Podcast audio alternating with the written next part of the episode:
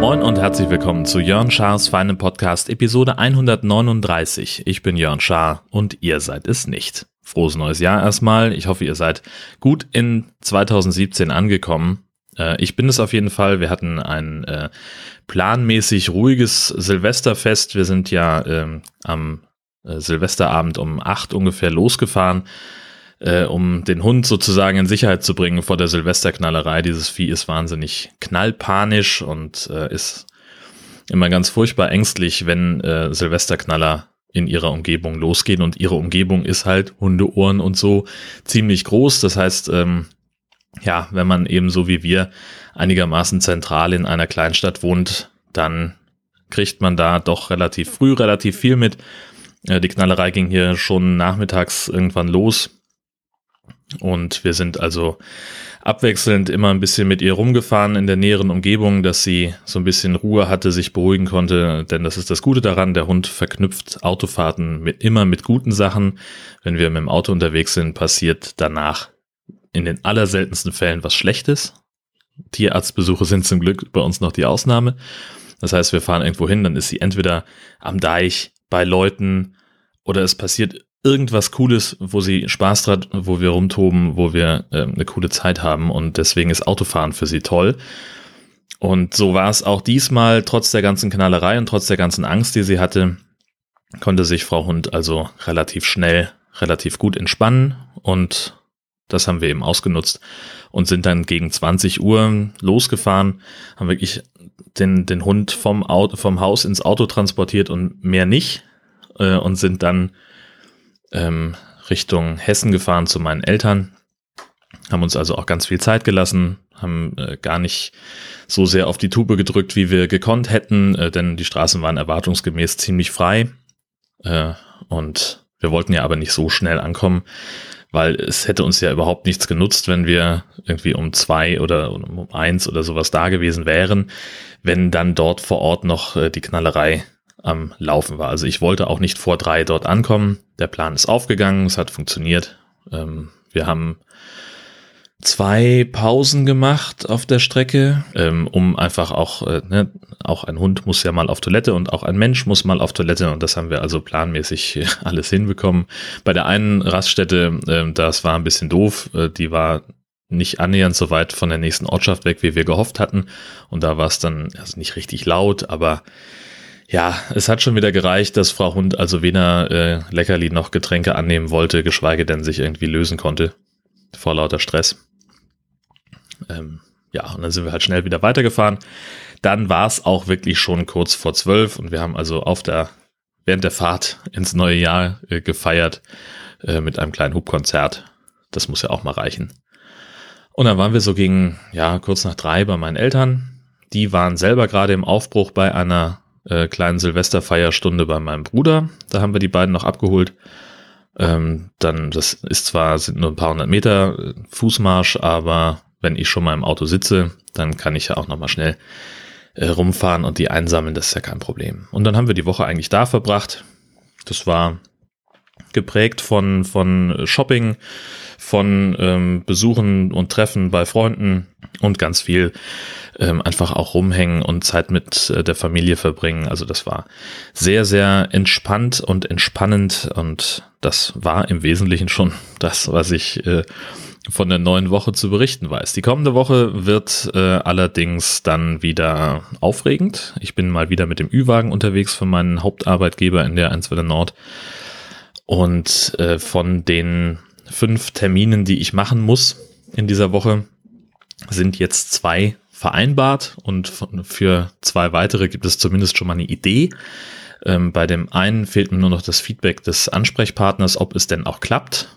Also sprich, ob die einen Interviewpartner und einen Ort zur Verfügung stellen können, wo wir das machen können.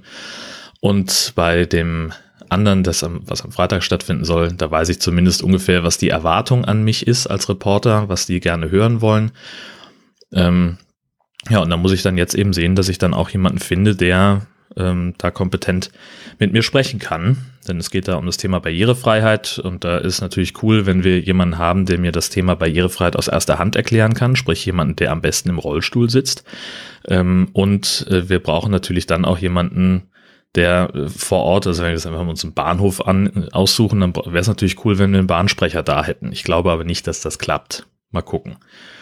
Naja, es äh, ist alles noch ein bisschen mit Recherche verbunden und ganz aufregend wird es am Montag, also morgen, denn am Montag fahre ich zur Elbphilharmonie.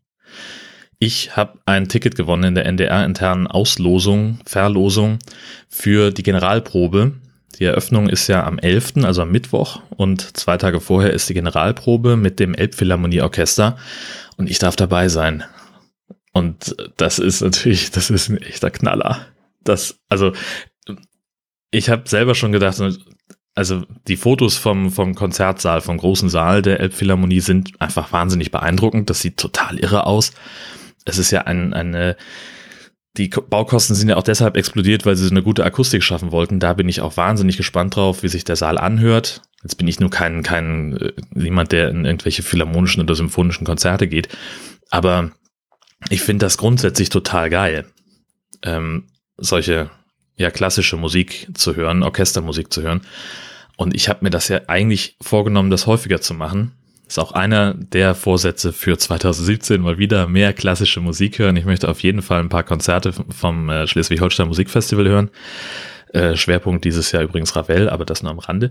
Ähm, und in der, in der Elbphilharmonie äh, soll es also naja, darum gehen, dass wir, dass, dass da eben bei der Generalprobe auch ein Publikum dabei sein darf, was ich total geil finde, dass ich eben auch Teil dieses Publikums bin. Ich weiß noch nicht genau, wann ich darüber sprechen darf. Es, wir dürfen Fotos und allerlei Aufnahmen machen. Das steht da schon drin. Es darf nur nicht bis zu einem, vor einem bestimmten Datum veröffentlicht werden. Das werde ich nochmal rausfinden, was ich da tun kann, äh, um euch da so, so einen Einblick nachher zu geben. Das ähm, da weiß ich noch gar nicht, was da geht. Aber da freue ich mich tierisch drauf. Ähm, denn äh, ich weiß nicht, ob ihr mal geguckt habt, Elbphilharmonie, die Konzerte für dieses Jahr sind komplett ausverkauft. So, basta, da passiert überhaupt nichts mehr. Ähm, bis August jedenfalls, dann sind, äh, dann startet der Vorverkauf für 2018 und ja, mal gucken. Ne? ob da dann irgendwas geht, ob ich nochmal in den Genuss kommen werde, ähm, regulärer Gast in der, in der Elbphilharmonie zu werden. Tja. Dann habe ich mir hier noch notiert, ähm, die Jubiläumsfolge Nummer 150 taucht ganz allmählich am Horizont auf.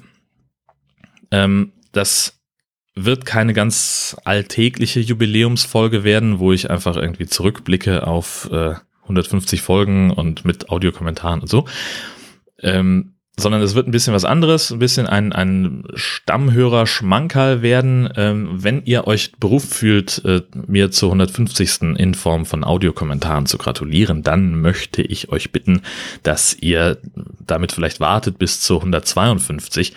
Ähm, um dann darauf vielleicht auch Bezug nehmen zu können, denn da interessiert mich natürlich auch ein bisschen, wie das Feedback wird, weil in meinem Kopf ist das unfassbar lustig, was ich davor habe und ähm, ja, da bin ich mal gespannt, wie ihr das findet.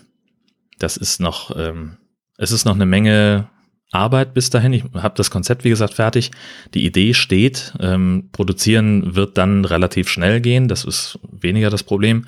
Aber ich muss dazu auch noch ein paar andere Sachen vorbereiten und da hakt es gerade noch dran. Ähm, obwohl eigentlich ist es gar nicht so wahnsinnig schwer. Ich muss es nur machen. Ähm, das heißt, ich werde mir jetzt irgendwann übernächste Woche mal Nachmittag Zeit nehmen und ein paar Sachen anleiern und äh, vorbereiten und dann gehe ich wahrscheinlich Mitte Februar, Anfang März in die Produktion und das Ganze erscheint dann planmäßig Ende März, Anfang April. Ähm, ja, das ist eigentlich im Wesentlichen das. 150 Folgen. Ähm, ich hatte gehofft, dass ich es bis zum Podcast-Geburtstag Ende Januar hinbekomme, aber das wird nix und deswegen ist es halt so, dann wird das eben die Jubiläumsfolge 150. Das ist sowieso, glaube ich, das, das spannendere Datum, also, also irgendwie, weiß nicht, ein Podcast lebt ja von seinen Episoden und nicht von der Zeit, die er existiert. Das beste Beispiel sind da verschiedene Produktionen, wo schon seit Monaten nichts mehr kam ist ja super, dass es äh, ich sage jetzt einfach mal, äh, Podcast XY seit sieben Jahren gibt, aber der hat seit fünfeinhalb Jahren nichts mehr veröffentlicht. Und dementsprechend finde ich also, dass die, die Podcast-Geburtstage nicht mehr so wahnsinnig wichtig, aber die Zahl der Folgen, die ist halt die entscheidende. Lassen wir es an der Stelle mal gut sein. Vielen Dank fürs Zuhören, macht euch eine tolle Woche und bis bald.